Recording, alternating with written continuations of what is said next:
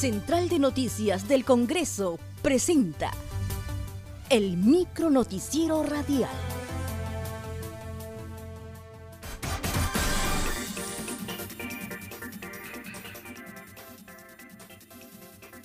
¿Cómo están? Les saludan ahí Suceda. Hoy es 31 de marzo y a continuación las principales noticias del Congreso de la República. Junta de Portavoces se reunirá en horas de la mañana.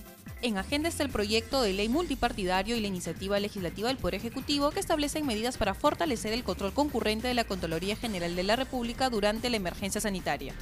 Además, el proyecto de ley que permitirá el retiro del 25.5% del fondo acumulado en la cuenta individual de capitalización de los aportes al sistema privado de pensiones. Ministros asistirán al Congreso.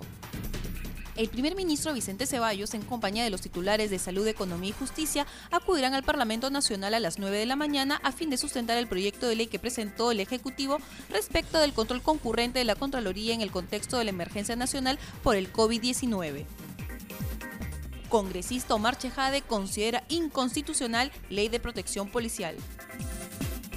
A un medio local, el presidente de la Comisión de Constitución indicó que la norma es inconstitucional, obliga a los jueces a darle la razón a los policías, dijo el legislador.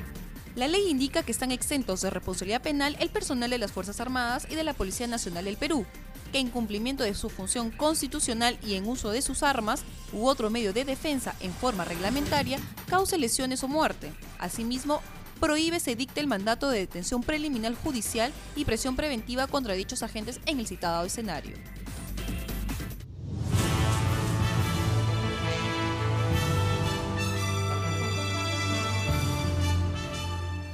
Hasta aquí, el micro noticiero radial de la Central de Noticias del Congreso.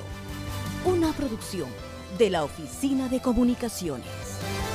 Visita nuestras redes sociales y página web www.congreso.gov.pe